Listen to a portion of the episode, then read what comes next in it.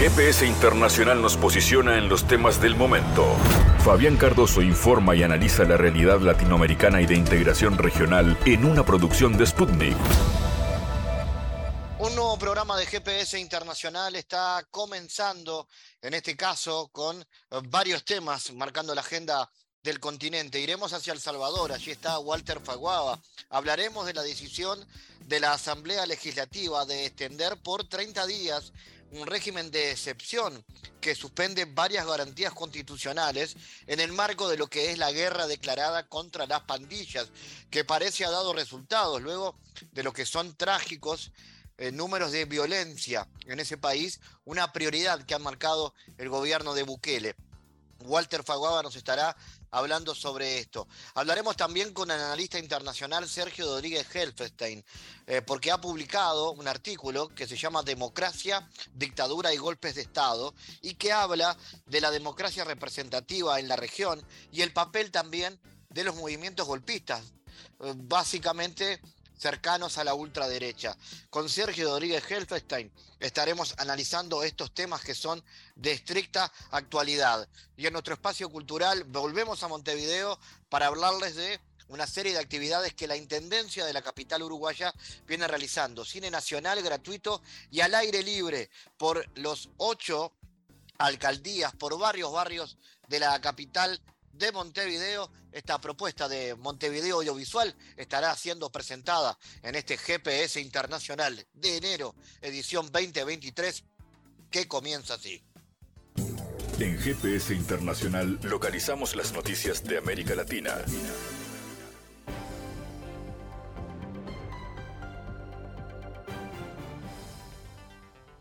Momento de información y noticias. La región de América Latina enfrenta una inseguridad alimentaria sin precedentes y se debe tomar acciones para combatirla.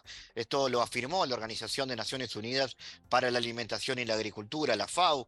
América Latina y el Caribe enfrentan una inseguridad alimentaria sin precedentes con cifras que no son alentadoras lo afirmó el subdirector general y representante regional de la FAO, Mario Lubetkin al presentar el informe Panorama de la Seguridad Alimentaria y Nutricional en América Latina y el Caribe 2022.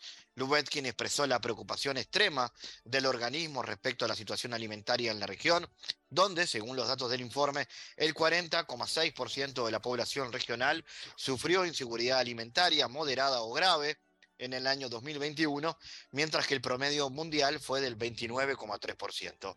A nivel mundial, la prevalencia de la inseguridad alimentaria moderada o grave aumentó 8,1% porcentuales entre 2014 y 2021 y 3,9 puntos entre 2029, en 2019 y 2021 mientras que en América Latina y el Caribe el incremento en los mismos periodos fue de 16 puntos porcentuales y 8,9 puntos porcentuales. El representante de la FAO resaltó a la desigualdad de ingresos en la región, las consecuencias de la pandemia del COVID y la grave crisis económica como agravantes de la situación, así como la escalada de precios intensificada por el conflicto en Ucrania. También señaló la contradicción que vive América Latina y el Caribe al registrar altos índices de hambre, inseguridad alimentaria y malnutrición, incluso superando los promedios mundiales, cuando se trata de una región que podría producir alimentos para más de 1.300 millones de personas, es decir, el doble de su población.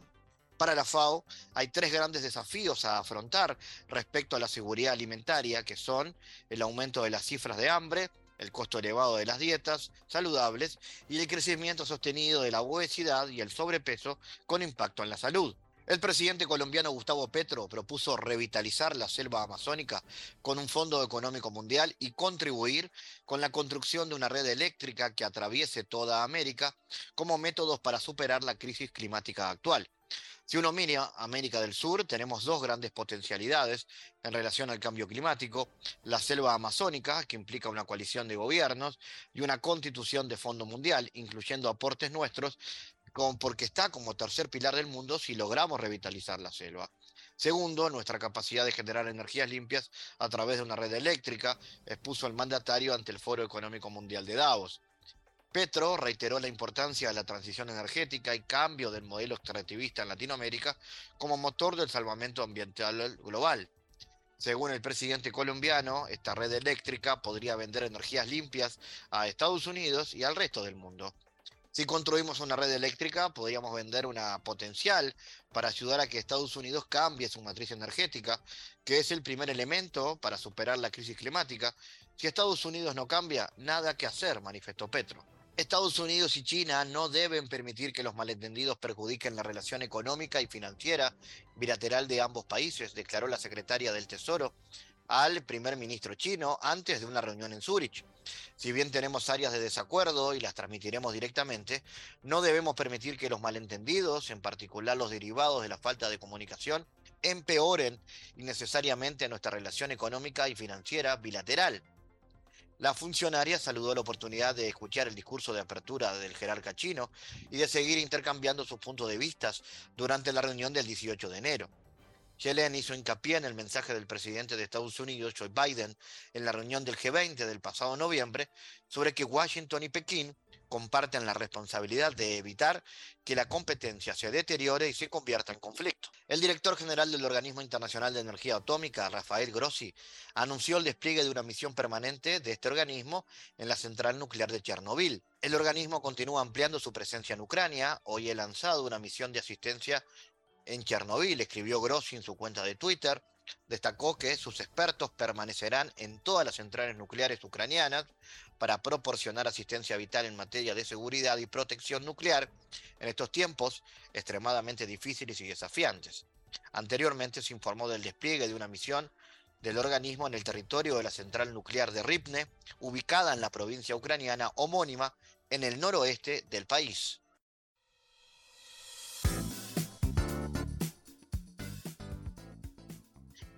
El gobierno de El Salvador celebró la decisión de la víspera de la Asamblea Legislativa de extender por otros 30 días un régimen de excepción que suspende varias garantías constitucionales en el marco de una guerra declarada contra las pandillas. Se acabaron esos tiempos de perdón y olvido cuando entraban y salían de prisión los pandilleros, porque eran liberados por un sistema de justicia penal perverso, afirmó en su cuenta de Twitter el ministro de Justicia y Seguridad Gustavo Villatoro. La Asamblea Legislativa, controlada por el gobernante Partido Nuevas Ideas, con 56 de los 84 diputados, acordó cerca de la medianoche prorrogar por otros 30 días este estado de excepción. La medida fue adoptada el 27 de marzo del 2022, inicialmente a solicitud del Consejo de Ministros, en medio de una sorpresiva ola de crímenes que el día anterior había provocado la muerte de 62 personas. Para hablar de este y otros asuntos que atañen a la realidad política y social de El Salvador.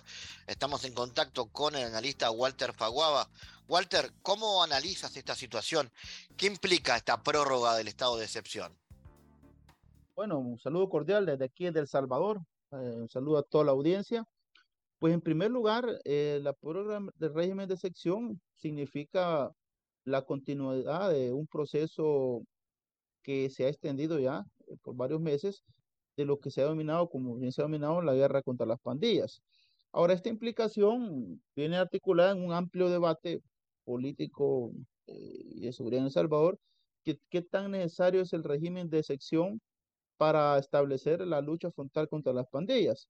Hay sectores que analizan que no es necesario y que existen suficientes herramientas legales como para poder establecer esta lucha sin necesidad de, de recurrir hasta, a esta herramienta que se establece. No obstante, el gobierno ha planteado y ha puesto, sobre todo en evidencia, la necesidad de esta situación en función del el trabajo operativo que realizan las, autoridades, eh, la policía, la Fuerza Armada, la Fiscalía, en cuanto a lo que son los plazos judiciales, eh, los allanamientos de morada y otro tipo de, de, de luchas frontales que si no fuera por esta herramienta, se ha argumentado, no se pudieran realizar. De hecho, los plazos judiciales en, en nuestro país, eh, otros gobiernos anteriores, se hacían capturas masivas de delincuentes, eh, pandilleros de todo, y a los tres días, pues al no existir evidencia, no haber un tiempo peritorio de saturación de expedientes, pues iban para afuera, no había investigación. Entonces, el régimen de sección lo que ha permitido es amplio porque muchos consideran de que están atropellando derechos de personas, está corrompiendo el tema judicial, pero lejos de cualquier situación y las discusiones que puedan tener ya jurídicas sobre el tema, los resultados han sido notorios y han llevado a poder poner a El Salvador en este momento en los países con menos índices de homicidios en América Latina. Eh, no solamente en términos de homicidios, también las sensaciones que se viven en el de vivir salvadoreño, a pesar que la delincuencia y el fenómeno delictivo es parte de las dinámicas en América Latina, la gente percibe menos, menos, menos, menos uh, operatividad de estos grupos criminales. Ahora, eh, la implicación que tiene es que realmente el régimen parece ser todavía la herramienta que se va a utilizar en vista que el cálculo que se ha hecho en tema de pandilleros existe cerca de 70 mil, 80 mil y, el régimen ha capturado cerca de 60 mil personas. Ahora el debate es amplio, sobre todo por aquellos que se dicen, pues obviamente se han planteado de que no tienen que ver en el tema. Pero aún así, cuando eso sea, también todavía, a pesar de todo, hay operatividades de pandillas y muchos grupos todavía que siguen operando, no en la medida que antes lo hacían, pero sí con suficientes eh, herramientas y las cuales pues el gobierno pues se está encargando de eso. Entonces, en términos generales, el régimen de sección continúa y pues se ha dicho que va a prolongar hasta donde sea posible y donde se pueda detener a todos los pandilleros y llevarlos pues aparte. Ahora, el régimen de sección también eh, hay que plantearlo en el, en el grueso de la población salvadoreña, pues no, no se ve lo que posiblemente se plantea, que hay limitaciones de derechos. No, la gente vive normal el día a día en El Salvador, pero sí para los sectores en los cuales se ha acuñado esto, pues las cosas son diferentes, principalmente para los grupos criminales. Walter, eh, ¿cómo ves la situación social y política que vive El Salvador hoy? ¿Qué está ocurriendo en materia de seguridad ciudadana y en otros temas? Bueno, eh, digámoslo de esta manera, seguridad había sido el tema, digámoslo, de mayor énfasis y preocupación de la población salvadoreña. Los mediados de los años 90, eh, todos los años por lo menos habían 5 mil, 6 mil homicidios. Estamos hablando de que los municipios más pequeños de El Salvador tienen 4 mil, 5 mil personas. Eh, habíamos casi destinido un municipio. La, la pandilla representaba para la población salvadoreña un auténtico dolor de cabeza. No había lugares en los cuales no lograban penetrar. Bueno, los, las escuelas se habían convertido en reclutamiento, en estos reclutamientos, eh, las comunidades no podían, por ejemplo, si tú tenías un familiar en donde tú resides y querías visitar, y él quería, quería, bueno, si tú querías visitar a un familiar en una zona diferente a la que tú resides, pues te corría riesgo que te mataran porque te pedían el documento de identificación y veías que eres de la otra colonia y ahí operaba la otra pandilla, automáticamente mataban a la persona. Eh, a las señoritas, sobre todo adolescentes, cuando crecían en las comunidades llenas de pandilleros, pues la escogía el líder de la pandilla y si no aceptaba, pues eh, la abusaban de la, fuerza o, o, la mataban a él y a su familia. Es decir, la extorsión que era una, una amenaza y un mecanismo terrible de cómo afectarse toda la, la microeconomía. Tuve ese punto, sin duda, eh, este tema de seguridad en El Salvador se ha convertido realmente en algo demencial. Ahora, quita los pandilleros de las calles, sí, ha sido un gran logro y creo que eh, lejos de cualquier cosa es lo que le ha dado el presidente Bukele, sigue dándole grandes réditos en la percepción y la valoración de su gobierno por parte mayor parte de la población. Sin embargo, pues todavía hay temas en los cuales eh, están gruesos El Salvador en materia económica. Sí ha habido, no ha sido la expectativa como se ha planteado, pues el crecimiento no rondó del 2% ni siquiera, y, y parece ser que es el tema que se está posicionando ahora como el de uno de los mayores debates. Ya la violencia, digámoslo, se ha logrado atacar, la sostenibilidad siempre se, se, cuestiona, pero existen pues mecanismos en los cuales se ha ido planteando que se va a ir mejorando, las comunidades están empoderando, pero en materia económica existe pues una, una percepción ciudadana y por sobre todo una realidad, que la, el tema inflacionario y todo eso pues ha afectado la microeconomía ha habido aumento de precios y una serie de factores, a pesar de medidas que se han desarrollado, pues por, sobre todo el tema de la gasolina, que se redujo o se mantuvo un precio estándar durante el año pasado. Ahora, eh, hay otros temas que son todavía de atención, los cuales creo que están encaminados al tema precisamente ya de un año preelectoral, ya en el año 2024 van a ser elecciones generales en El Salvador y va a ser sin duda uno de los temas que van a estar en la palestra pública. El presidente Bukele eh, con todo lo que se ve para la reelección. No existe una oposición conformada ni consolidada, ni menos que tenga posibilidades en este momento, ni tampoco figuras que las puedan representar. Y va a ser un tema que seguramente va a estar en agenda durante todo este año.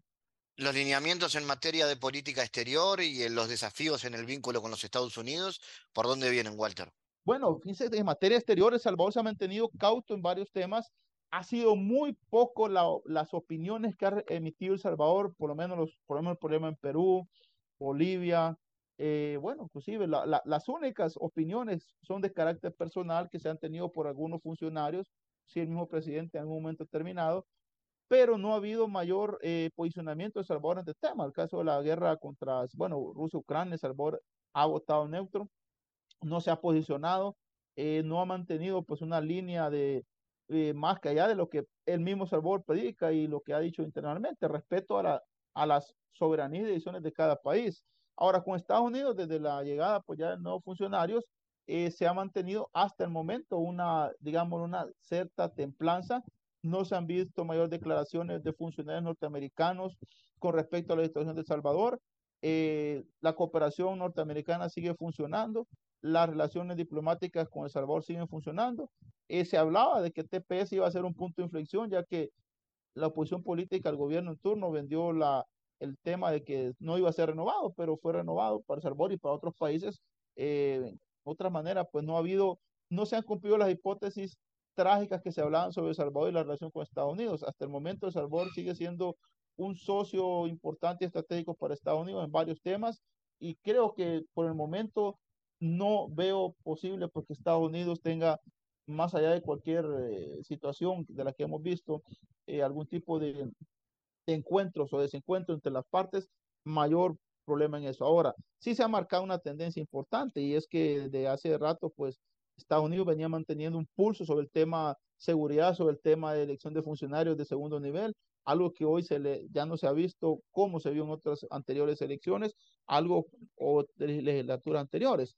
Ahora El Salvador, pues en materia importante, pues sigue posicionándose. El tema Bitcoin sigue siendo para El Salvador, eh, de críticos y no críticos, pues un tema eh, de posicionamiento. El tema recientemente, el anuncio que se ha dado que El Salvador va a hacerse de un evento internacional en materia, bueno, el caso de Miss Universo para el otro año, eh, otros temas relacionados al turismo que también Salvador se ha ido posicionando y de otra, una otra manera Salvador sigue siendo eh, un país que lejos de las circunstancias históricas que lo han caracterizado, ha ido tomando a partir de la figura del presidente Bukele eh, espacios en la discusión de, nacional e internacional.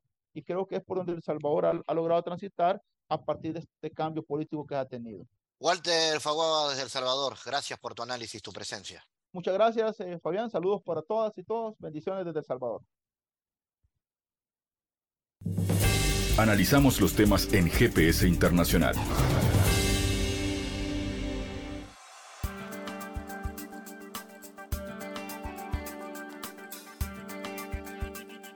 Los que se creyeron el cuentito de la democracia representativa y el mundo libre habrán tenido tiempo de recapacitar tras los últimos sucesos en Perú y Brasil que han mostrado en todo su esplendor la falsedad de estos conceptos.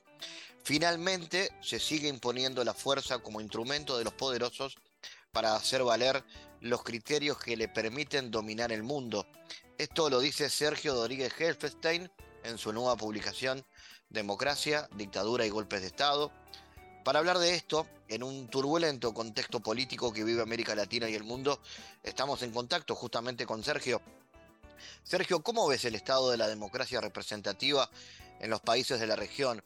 ¿Qué está sucediendo con las derechas golpistas y qué vínculos a nivel global tienen?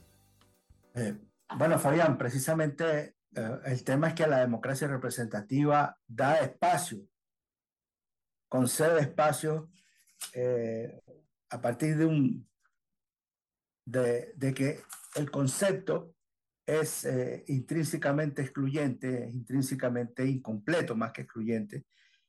Eh, y entonces, eh, a, a, fuera de que de estos conceptos de representatividad, todo aquel que lo logra en los marcos institucionales tiene, entre comillas, derecho a manifestarse como quiera.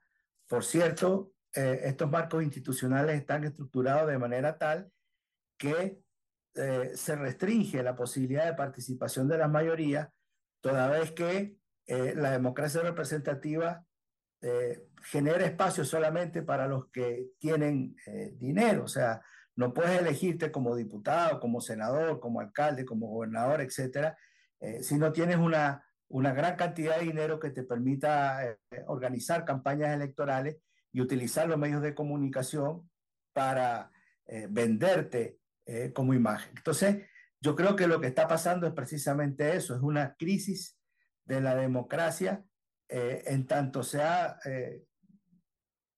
relacionado democracia con democracia representativa y la democracia representativa está mostrando las costuras, está mostrando que hay insuficiencia, en tanto las grandes mayorías no pueden participar, no tienen un protagonismo y en la medida que se toman, se toman decisiones, se, aprueban leyes eh, que afectan eh, los intereses de estas grandes mayorías, eh, se, ocurre, por ejemplo, lo que está ocurriendo en Perú, y por el contrario, se les deja espacio libre a estas derechas fascistas que utilizando los resquicios legales que esta democracia representativa concede, eh, pretenden asaltar el Estado ya desde una perspectiva del uso o desde, una, eh, desde, la perspectiva de la utilización de la fuerza, de la violencia, sobrepasando los propios límites que la democracia representativa eh, concede. Entonces te das cuenta que estamos aquí con, en una contradicción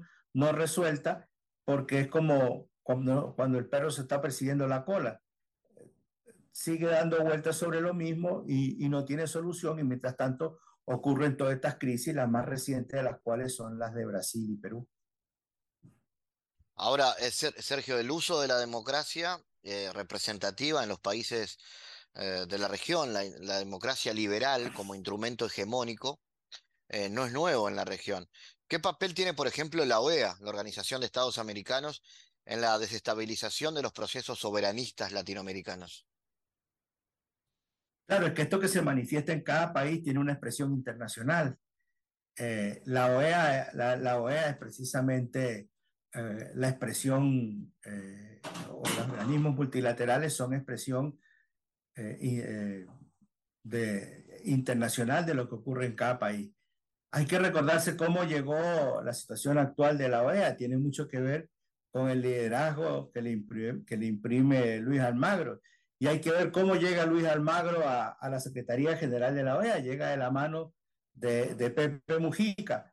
Eh, ¿Y por qué llega de la mano de Pepe Mujica? Porque era un momento en que Pepe Mujica tenía eh, eh, una gran influencia, era muy escuchado, era un momento en que había una, una mayor cantidad de países con gobiernos progresistas que escuchaban a Mujica y Mujica vende a este personaje y este personaje eh, ha llevado a la OEA a la situación actual, que por supuesto no es nueva, tiene que ver con la propio, el propio ADN de la OEA como instrumento eh, diplomático de Estados Unidos para América Latina. Pero, pero este, hoy cuando hay una crisis, cuando hay una mayor cantidad de países eh, que rechazan las actuaciones de Almagro, que rechazan las actuaciones de la OEA, países que han hecho sentir su voz muy fuerte, como como México, como la propia Argentina y otros, eh, los mecanismos de, de, funcionamiento eh, impiden que pueda haber una renovación porque finalmente hay una imposición de Estados Unidos de quién es el secretario general. Tiene que haber un aval de Estados Unidos eh, para que sea elegido un secretario general. y eso, de alguna manera, le imprime una, una impronta a, a la actuación eh, de la OEA que de alguna manera, entre comillas, regula, limita, controla y establece cuáles son los parámetros de la democracia y por tanto qué es válido y qué no es válido, qué no es válido hacer eh, en los países de la región en términos políticos. La utilización de términos como mundo libre para separar regiones del mundo y criticar adversarios estratégicos como eh, de Estados Unidos, ¿no? como China y Rusia, es algo típico de conceptos de la Guerra Fría. ¿Estamos en un proceso similar en la actualidad hoy? No, yo creo que no. Eh, hay, intereses, hay intereses creados sobre todo en la extrema derecha de Estados Unidos, en lo, que Estados Unidos se llama los neoconservadores, de, llevar al mundo a, una nueva guerra fría eh, este, esta vez entre China y Estados Unidos, porque finalmente China eh, eh, ya ha sido públicamente y abierta, de forma abierta eh, dicho por algunos de los líderes más importantes de Estados Unidos, pero incluso en la última cumbre de la OTAN que se realizó a mediados del año pasado en, eh, en Madrid, quedó eh, expresamente mm, escrito que el, el, enemigo estratégico es China y toda la política de Estados Unidos, incluyendo su participación, eh, la participación de la OTAN en la guerra de Rusia, van encaminados a, a, a debilitar eh, a China. Entonces, efectivamente, hay intereses eh, creados para, que, para conducir al mundo a una nueva guerra fría, un nuevo mundo bipolar, pero eh, China se niega. China no eh, cae en el juego, no le interesa, lo rechaza, sus políticas no están encaminadas a destruir a Estados Unidos. Acuérdate que en la Guerra Fría había dos polos y ambos polos se planteaban destruir al otro. no es el caso esta vez.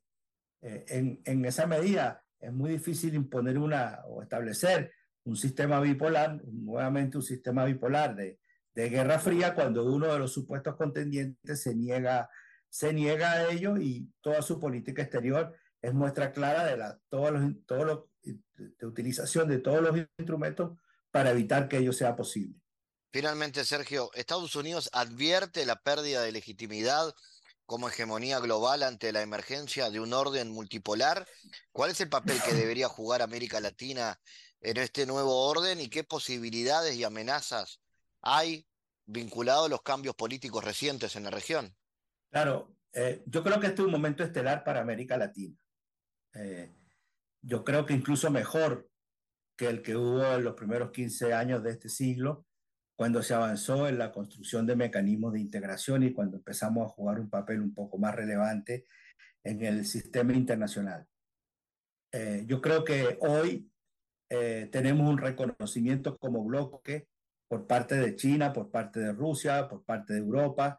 Eh, tenemos una comunicación buena con África como bloque, estoy hablando. Eh, pero eso ha tenido que pasar por, por eh, derrotar a las oligarquías subordinadas a Washington que pretenden que nuestra integración sea una integración subordinada a, a, Estados Unidos, es decir, la idea panamericana, la idea monroísta de, de, una, de una integración con, una, con un hegemón que es Estados Unidos, eh, mientras que nosotros tenemos todas las condiciones para eh, avanzar en un proceso de integración como bloque, como bloque regional. Creo que la cumbre que se va a realizar la próxima semana en Buenos Aires, la cumbre de la CELAC, va a ser un punto de inflexión, un punto de partida para avanzar eh, en, en, esta idea. Nosotros tenemos condiciones óptimas porque tenemos una identidad lingüística, en alguna medida también una identidad religiosa, cultural, eh, una, historia, una historia común, tenemos las mayores reservas de energía del planeta, tenemos, eh, somos los mayores productores de alimentos del planeta, tenemos las mayores reservas de oxígeno y de agua del planeta, tenemos costas sobre, sobre el Pacífico y sobre el Atlántico, sobre el mar Caribe, cálido mar Caribe y las aguas frías de la Antártida. Es decir, nosotros tenemos, nosotros, tú tomas un avión en la Tierra del Fuego y te bajas 10 eh, horas después en Tijuana y sigues hablando el mismo idioma en la frontera con Estados Unidos. Eso no ocurre en ningún otro lugar del planeta. Y eso nos genera condiciones óptimas para el acercamiento, para el entendimiento. El problema es que tenemos la oligarquía, las oligarquías más retrógradas del planeta, mientras se ha avanzado en África, en la Unión Africana, en la Unión Europea, en Asia, se ha avanzado en América Latina, no podemos, porque, eh, bueno, parafraseando al presidente Porfirio Díaz de México, que dijo, pobre México, tan lejos de Dios y tan cerca de los Estados Unidos, nosotros podemos toda la región, pobre América Latina, tan lejos de Dios y tan cerca de los Estados Unidos. Pero yo creo que hoy, Fabián, existen condiciones óptimas para que América Latina juegue un papel relevante en el mundo del mañana. Como siempre, Sergio Rodríguez Hefestein, gracias por tu análisis. Gracias, Fabián. Estamos en comunicación. Saludos. En GPS Internacional navegamos por la sociedad y la cultura.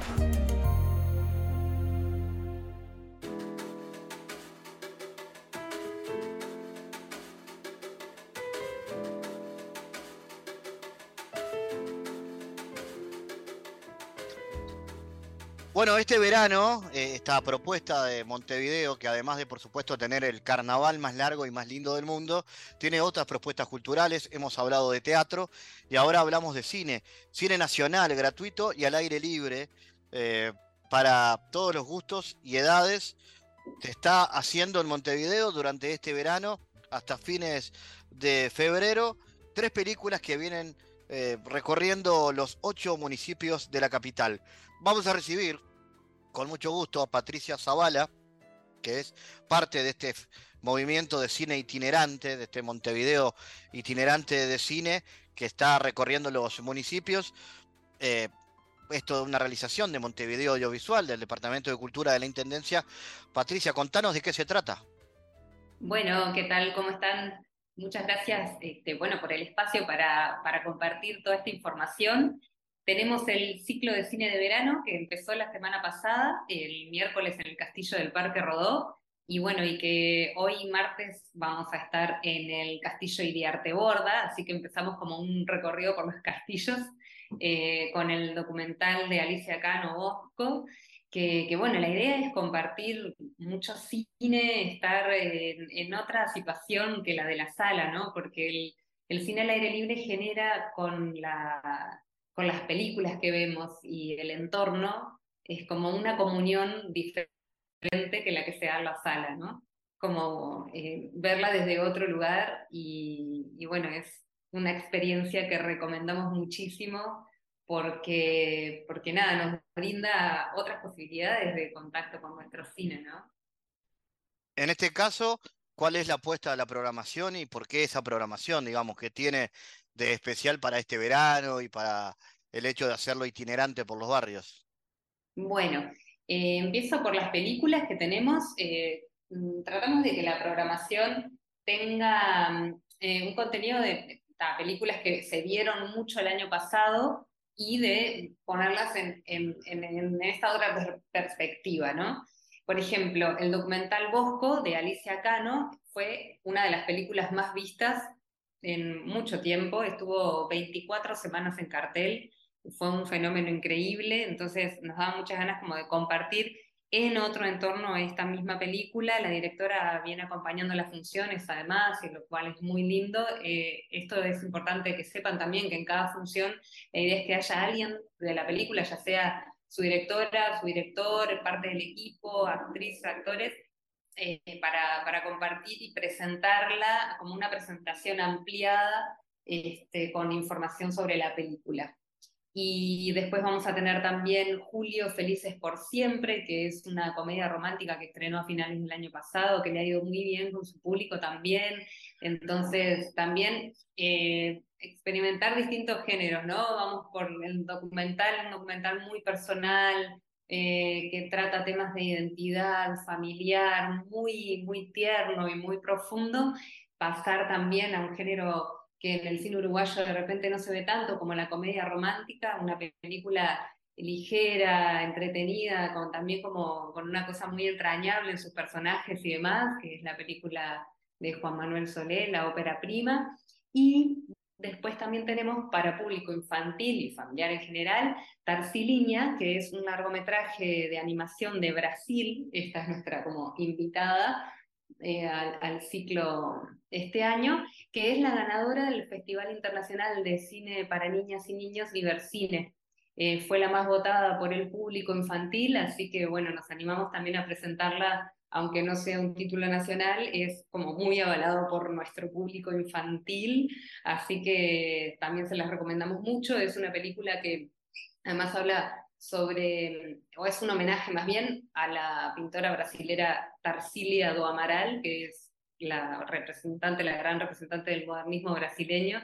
Es una obra de arte increíble, todos los, los, es un cuadro permanente, ¿no? En homenaje a Tarsilia do Amaral con la historia de Tarsiliña, que es una niña que va como en busca de su fuerza interna, digamos, para ayudar a su mamá a recuperar la memoria. Bueno, una película muy linda para, para toda la familia. Patricia, hay una característica, además de, desde el punto de vista de programación, que es cine para todas las edades, digamos, ¿no? Muy amplio, muy, muy diverso, que estamos hablando de cine de verano, pero que a veces el mal tiempo nos complica, ¿no? eh, y que en este caso no hay por qué suspender si llueve. Sí, eh, bueno, de hecho nos pasó el miércoles pasado eh, que justo cayeron unas gotitas, pero nos, nos complicó el armado porque obviamente todo el equipo no se puede instalar, enchufar y demás cuando llueve. Este, después la noche estuvo re linda, pero tuvimos que pasarlo para adentro. Tenemos algunas locaciones, es importante esto sí, eh, donde tenemos cobertura, digamos, si llueve se hace adentro y algunas las que no, que también es bueno saberlo. Por ejemplo, eh, bueno, hoy está muy lindo, no creo que llueva, pero en el Castillo de Arteborda hay un espacio para hacerla dentro de la función. En, el Centro Cultural Las Chimeneas, que vamos a estar el primero de febrero también, si llueve se hace igual, en el Parque Capurro también. Y en las demás, bueno, esperemos que el tiempo acompañe y que no tengamos que suspender, porque bueno, es lo que tiene, sí, el, el cine al aire libre tiene, estamos como totalmente a merced del clima, eh, bueno, también hay que llevar repelente, también hay que llevar un abriguito por si refresca, porque bueno, nuestro clima es bastante impredecible en ese sentido y hay que, hay que cubrirse. Vale la pena entonces acceder a la invitación.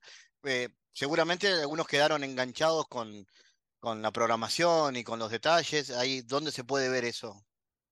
Bueno, toda la información está en la página de la Intendencia, del, del Departamento de Cultura, Montevideo Audiovisual, es la oficina este, con quienes organizamos todo el ciclo, y allí lo pueden encontrar en las redes también de Montevideo Cultura, está toda la información. Siempre las funciones son a las ocho y media, les recomendamos llegar un poco antes para encontrar lugar.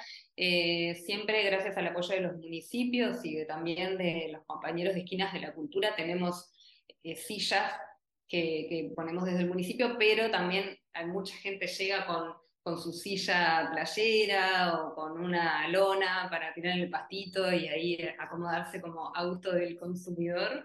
Y, bueno, eso, este, son ocho y media, llegamos un poquito antes, cada una de las locaciones allí están en la página, vamos a pasar por muchos barrios en todos los municipios, así que estén atentos, martes, miércoles, 20-30 horas. Excelente, ya que estamos, me contabas vos en la presentación que estás con la, también con la programación de la sala Citarrosa. ¿Hay algo que anunciar ahí? ¿Cómo arranca el año? Bueno, buenísimo, sí. Me encantaría contarles que en febrero, también a la par de las funciones de cine de verano, pero los días jueves a las 20 horas, tenemos también con entrada gratuita el ciclo que ya suele desde hace un par de años inaugurar la programación de cine de la sala Citarrosa, que es el propio cine, y este año se lo vamos a dedicar a el director Gustavo Hernández, que es eh, un director uruguayo que tiene ya varias películas que, dedicadas al cine de suspenso y terror, así que vamos a una retrospectiva de cine de género bastante interesante los días jueves de febrero a partir del 9. Son tres títulos que va a incluir una sorpresa final, así que estén pendientes de la programación también de la sala, que ya lo vamos a poder anunciar muy pronto. Atentos entonces a todo esto. Patricia Zavala, gracias por estar en GPS. Gracias a ustedes y los esperamos.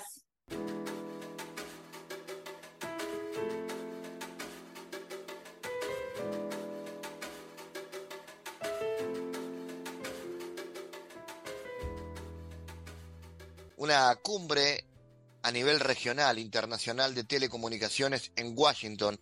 Esta cumbre de CERTAL la cumbre regional de las telecomunicaciones de la organización CERTAL, que tiene como logo Pensamos con libertad. Vamos a conocer primero de qué se trata este CERTAL y cuál es la propuesta de esta cumbre en Washington, que también prevé la realización de un curso de telecomunicaciones. Estamos recibiendo a Ever Martínez, eh, integrante de CERTAL, eh, para que nos cuente de qué se trata este encuentro. Bienvenido, Ever. Hola, ¿qué tal? ¿Cómo estás, Fabián? Encantado, mucho gusto y gracias por la entrevista. Eh, mira, eh, Certal eh, nace hace unos 10 años atrás, 10, 12 años atrás, básicamente como una asociación rioplatense, apuntando al diálogo entre empresas y, referentes políticos, en pos de, preservar y, digamos, y fomentar la libertad de expresión en todo el continente. Bueno, eh, con los años Sertal ha ido creciendo y hoy por hoy eh, te diría que es una asociación de las Américas, incluso que tiene socios en Europa, y es la única entidad que tiene eh, los medios de manera, los medios, las empresas de telecomunicaciones y las plataformas. Quiere decir que es la única entidad que tiene eh, las industrias convergentes en su totalidad. hasta, hasta la fecha, digamos, lo que estaban funcionando eran las asociaciones por distintos eh, lugares, pero hoy por hoy están todas asociadas a Sartal y desde Sartal se generan nuevas, nuevas perdón, propuestas y, y documentos de, de, pensamiento y de propuestas de políticas públicas para todas las Américas. Y tal es así que es tan amplio tal que participan políticos de diferentes eh, partidos e ideologías, así como también referentes del ámbito judicial. Eh, te diría que Sartal es, para resumirlo, es un espacio de diálogo de las industrias convergentes donde el tema de la libertad de expresión aparece también en la agenda como uno de los puntos centrales en momentos donde es necesario discutir eh, estos temas en la región también, incluso visto desde el periodismo. Tal cual, tal cual, porque ya vos pensás que la libertad de expresión y el acceso a la información también eh, ya exceden los medios tradicionales, hoy por hoy eh, es necesario no solo la función, de, es necesario también no solo la función de los medios de comunicación, sino también el desarrollo de plataformas o de, mejor dicho, de conectividad en toda la región para que la gente tenga acceso a Internet, tanto a través de Internet fija o móvil, y a partir de ahí acceder a la información y también que esto genere la libertad de expresión de los propios usuarios, ¿no? A través de las redes sociales, que se ha convertido en un espacio tan democrático dentro de la comunicación. ¿Qué actividades realiza CERTAL más allá de esta cumbre internacional? ¿Qué otro tipo de, encuentros y de formaciones realiza? Mira, CERTAL, eh, bueno, como hablábamos antes, este es de la cumbre de CERTAL, que es una cumbre que se realiza de manera anual, que se tocan todos los temas relacionados con la, asociación. Eh, y bueno, este año eh, hemos decidido constituir una, un, centro de formación para líderes y referentes de toda Latinoamérica eh, este centro de formación apunta a convertir eh, esa generación analógica a la que pertenezco a digital o disminuir la brecha. ¿Qué quiere decir esto? Que el mundo ha cambiado. Eso lo sabemos todos, no es ninguna, no es ninguna novedad. El consumo de contenidos también cambió. Y todo ello ha traído tanto necesidades de conectividad como también nuevos delitos. Entonces lo que hacemos a través del centro de formación es eh, enfocarnos en los líderes, en los que toman decisiones y en los miembros del Poder Judicial, en de alguna manera eh, formarlos o capacitarlos en lo que es la, era digital. Eh, la era digital que, en la cual hoy el usuario es el propio programador de sus contenidos, accede a la información de manera inmediata, el volumen de información de información es enorme y a su vez, como te decía antes, cometen nuevos delitos. Entonces, a través de este centro de formación, lo que vamos a hacer, es vamos a abordar diferentes ejes. El primer eje es la propiedad intelectual y el, uso de contenidos de manera cruzada entre plataformas digitales y, medios tradicionales. El segundo es el despliegue de infraestructura. Eh, quiere decir esto, qué políticas públicas se requieren para que la gente esté conectada. Y el tercero es eh, todo lo referente a piratería de contenidos audiovisuales y cibercrimen en, la era digital, como te decía antes, de manera de concientizar también que el hurto o robo de un contenido eh, es un delito tan grave como puede ser el hurto de un auto. Entonces, cuando le llegue a, un juez a su, a su despacho un tipo de denuncia de esta característica, que tenga la capacidad suficiente para resolverla y sobre todo la conciencia de la cantidad de trabajos que hay atrás de ese contenido que fue hurtado y del daño que provoca la sustentabilidad de la industria. Entonces, ahorita lo que busca es abordar estos, estos principales ejes, no solo para, para buscar entre todos políticas públicas que den sustentabilidad a la misma industria de generación de contenido y a las culturas locales, sino también eh, tener cada vez eh, mayor capacitación en aquellos que toman las decisiones a mediano y largo plazo en los países, eh, a través de un espacio de diálogo, ¿no? No, no, es, no es algo de alguna bajada académica, sino es un diálogo entre privado y público abordando los temas que, que, interesan a todos. Justamente el tema de la piratería, ¿no? Es uno de los temas centrales. Se, se está planteando la firma de un compromiso anti-piratería. Exactamente. Eh, hasta la fecha la piratería venía siendo un tema de que se también se llevaba de manera eh, eh, separada entre asociaciones y como te decía al principio, Certal al ser convergente, al estar todos ahí, las plataformas, los programadores, los distribuidores, aquellos que brindan conectividad, lo que buscamos y vamos a realizar durante eh, la semana que viene, durante el lunes 5, en el primer día de las reuniones, va a ser la firma del Pacto Global Antipiratería. Pacto global que, que sirve para combatir este flagelo. Vos sabés que hace tres años aproximadamente, en la sede de la OEA, en una reunión que tuvimos con el secretario general, eh, lo que conversamos entre eh, sector público y privado fue la necesidad de generar una norma de carácter eh, más global y no tan local sobre el combate a la piratería, porque este tipo de actividades son globales, entonces yo siempre sostuve que los problemas globales se resuelven con soluciones globales, porque si no, resolves un tema en un país y se muda al otro, entonces de esta manera no, el tema no termina.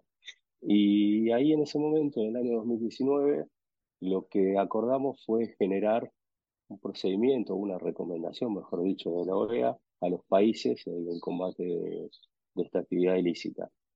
Eh, a partir de ese momento eh, nos pusimos a trabajar y fue la Dinatel de Uruguay la que hizo la presentación formal en la OEA y, y luego la OEA eh, aprobó la recomendación de, de, esta, de este procedimiento. Y luego, eh, este año, el gobierno uruguayo dictó un decreto que no solo adhiere, sino pone una política antipiratería también del gobierno uruguayo, de, de, alguna manera poniendo en funcionamiento esta recomendación. Colombia está yendo en el mismo sentido. La semana pasada estuvimos en Ecuador y la ministra Viana Maino también expresó su voluntad de, adherir al pacto y empezar a trabajar en el combate de la piratería, que es algo que afecta a todo a todo el continente, ¿no? Entonces, lo que estamos haciendo en este, en este pacto no solo es una alianza entre todos los privados y parte del sector público, sino también países adhiera a esta norma. Como decíamos, está prevista la presencia del secretario general de la OEA como autoridad más importante en este encuentro. Sí, sí, vamos a tener una apertura muy interesante. Eh, la, en la apertura, bueno, la hará el secretario general de la OEA, Luis Almagro, va a hablar el presidente ejecutivo de, de CERTAL, Pablo Cotelaro. Tenemos eh, también el, honor de recibir a, Michael Rispon, que es el presidente de la Sociedad Interamericana de Prensa. Después van a estar una representante también de la NAB, que es la, Cámara de, la Radio y la Televisión de Estados Unidos. Eh, esperamos también un funcionario de la FCC, de FCC, que es el, ente regulador de, de, las telecomunicaciones y medios acá de Estados Unidos y el presidente de, la Asociación Interamericana de Empresas de Telecomunicaciones, eh, Horacio Romanelli, eh, eso, esa base eh, la apertura de, las reuniones. Y, y, luego de eso esperamos también conversar sobre la Declaración de Derechos Digitales que, que también se está redactando en Ever, entonces atentos a lo que allí pueda surgir de esta cumbre de Certal, que es la última actividad del año, me imagino. Eh, sí, sí, sí, es la última actividad del año de, este, de esta magnitud y bueno, el año que viene tendremos otros, otros eventos ya que estamos planificando, pero bueno, eh, básicamente acá vamos a abordar temas de, inclusión, como la, las telecomunicaciones incluyen. Eh, como te decía antes, está invitada la, la ministra de Telecomunicaciones y de Acceso a la Información de, de Ecuador, Diana Maino, que ella no solo va a estar en la apertura, sino que también en un panel contando el gran trabajo que están haciendo en Ecuador eh, sobre conectividad, que en el último año y medio fue sorprendente. Y después vamos a tener ahí funcionarios también de, digamos, del gobierno de Estados Unidos. Eh, vamos a hablar sobre regulación en la TAM y, y en Estados Unidos también, con reguladores de todo el continente. Como decías vos antes, vamos a tener una mesa específica sobre libertad de expresión, en la que tenemos el honor de que estés vos también en tu rol de, del presidente de la Federación de Periodistas de América Latina y Caribe. Eh, también va a haber un representante de Freedom House y después también eh, va a participar, obviamente, el relator especial para la libertad de expresión de la OEA, el señor Pedro Vaca Villarreal. Con lo cual las mesas son, son importantes. También habrá una mesa de, industria de telecomunicaciones y medios, estará el, vicepresidente de, de, perdón, de Miri con Karim Lecina, funcionario del grupo Clarín, eh, de la empresa Telecom de Argentina, eh, también de la empresa Brio, así que el Paramount, ese va a ser un panel muy interesante, pues es un panel que muestra todas las industrias eh, convergentes. Así que, como te decía, va a estar muy bien. durante las mañanas se va a realizar la actividad del Centro de Formación de, de Líderes que te contaba antes y por las tardes la cumbre. Entonces, el día martes vamos a hablar sobre infraestructura y tenemos funcionarios de ASIET que van a, van a, van a comentar sobre digamos, los temas que tiene la industria hoy por hoy sobre este tema, tanto en despliegue de, redes y de torres como también en, asignación de bandas de frecuencias. Y después el, el último día, eh, a la mañana vamos a hablar sobre todo lo que son piratería de contenidos audiovisuales y, y ciberdelitos. Eso son dentro del curso de formación. Y en lo que hace a la cumbre, en la cumbre eh, no solo vamos a tener esas mesas de libertad de expresión y medios, sino también vamos a tener eh, un abordaje al, manual de recomendaciones y buenas prácticas antipiratería que, que te comentaba antes, que salió eh, sancionado desde OEA.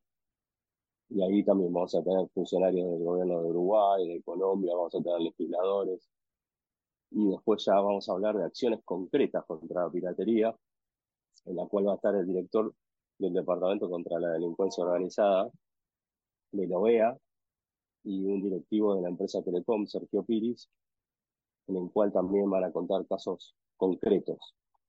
Y, bueno, vamos a tener el lujo después de contar con Gabriel Wedi, es de origen brasileño, después federal, y él va a hablar en temas de sustentabilidad y, telecomunicaciones, que es su especialidad. Así que bueno, después vamos a tener un cierre de la cumbre en el cual eh, se van a entregar los diplomas a quienes cursaron y o sea, de la cumbre del, curso. Y después también va a exponer eh, un discurso final el presidente del directorio de Sartal, Miguel Wedi, que, que también es de origen brasileño. Así que vamos a tener un, unos paneles de lujo y unos invitados de lujo. Estamos eh, contando en este, en este encuentro, estos dos encuentros, no solo con referentes de las Américas asistiendo, sino también con periodistas. Eh, eh, es un evento, la verdad, que convoca al diálogo entre todos, sin ningún tipo de grieta y en pos de, de, una mejor vida para toda la gente de, las Américas y, y que esto también contribuya a una industria sustentable. Eso es un poco la idea. Ever Martínez, representante de Certal, gracias por haber estado en GPS Internacional y nos estaremos encontrando en los próximos días, de los cuales seguramente de este encuentro estaremos comentando la audiencia. Un abrazo. Excelente, muchas gracias Fabián, que tengas un gran día. El mundo en GPS Internacional.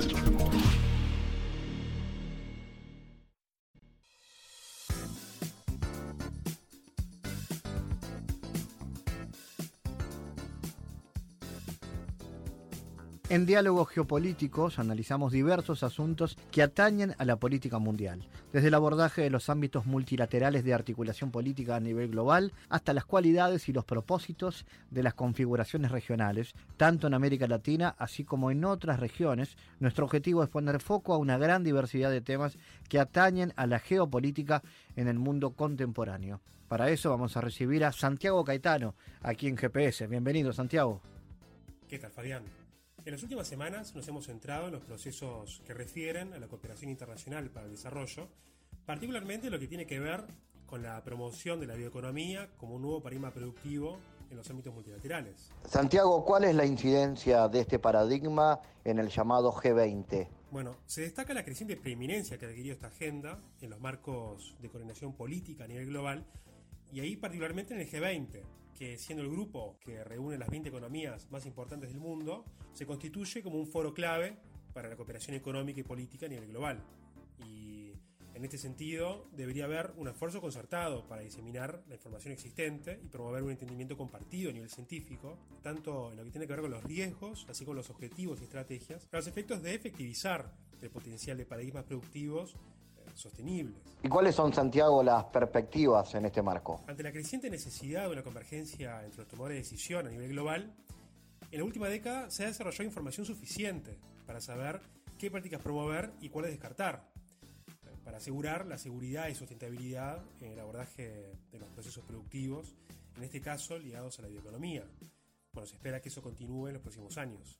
Gracias Santiago por tu aporte a GPS Internacional. Gracias Fabián, hasta la próxima. Les recordamos las formas de seguirnos a través de nuestras redes sociales. Somos arroba GPS Inter en Twitter. Estamos también en la red Facebook GPS Internacional y a través de una lista de difusión a través de la red Telegram, donde habitualmente compartimos los contenidos de cada uno de los programas de GPS Internacional, esta producción de Sputnik que se emite en M24 en Uruguay, en las radios públicas de Bolivia, en Radio del Plata en Argentina y a través de nuestra página mundo.sputniknews.com. GPS Internacional es un programa de información y análisis de los temas más importantes del mundo con mirada latinoamericana. Fabián Cardoso en GPS Internacional junto a los protagonistas analizó la realidad. Una producción de Sputnik.